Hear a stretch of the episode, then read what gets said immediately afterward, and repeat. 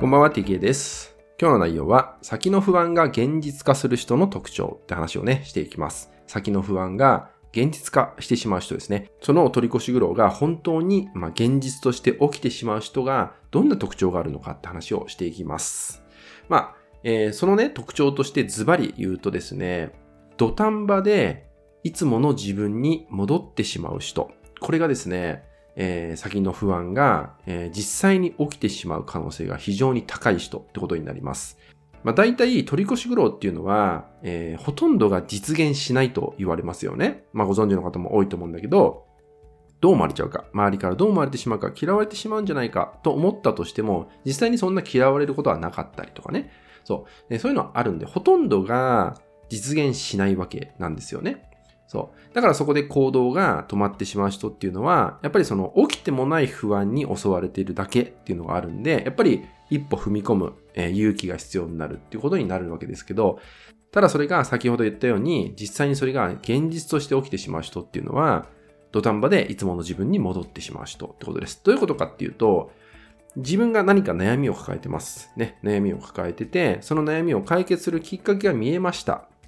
もちろんそこには時間をかけなければいけない。お金がかかる可能性もあるっていうね。え何か自分が失う可能性があるってことですよね。そう、時間やお金を失ってしまう可能性があるってこと。そう。もちろんそこにおいて、勇気も必要です。一歩踏み込む勇気っていうのが必要になってきます。ただ、そこでですね、いつもの自分が出てきてしまうっていう状態ですね。いつもの自分が。まあ、いわゆる現状維持を守ろうと、必死に守ろうとする自分が、え出てきてしまう。つまり、昨日の自分に元通りしちゃうってことですよね。そう。何か一つ一つ決めるときでも、常にその状態に戻ろうとする自分が出てきて、結果戻ってしまう人。そう。戻ってしまう。いろんな理由をつけてね、やらない理由をいろいろつけて、戻ってしまう人。これが、現実化してしまう人。特徴。典型的な特徴。一番多い特徴かなと思います。ひどくなるとね、子供にお金がかかるから、子供に時間がかかるからと言ったように、自分のお子さんのせいにしちゃったりとか、家族のせいにしちゃったりとか、えー人によってはですね、部下のせいにしちゃったりとかね。そう。そういうふうに自分はできないんです。そのまま、今のままだと、こういう影響があってできないんですって言ったように、自分の勇気が足りないだけにもかかわらず、それをね、周りのせいにして、あ、だからできないよね。いつもの自分でいようっていうのを無意識に選んじゃう人っていうのが実現しちゃうんですね。不安が。そう。あなたはどうでしょうか？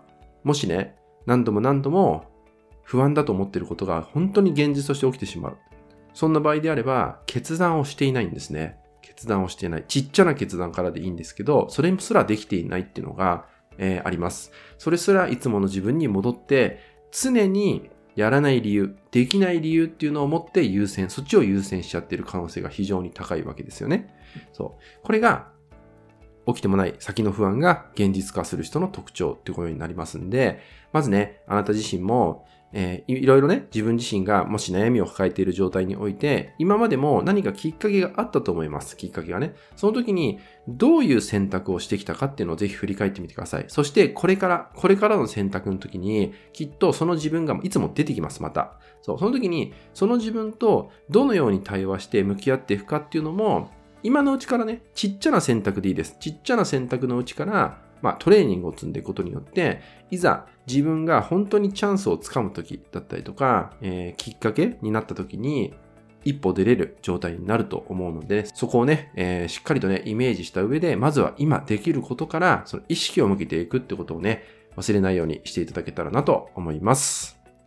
はい、今回はですね、先の不安が現実化する人の特徴って話をね、していきました。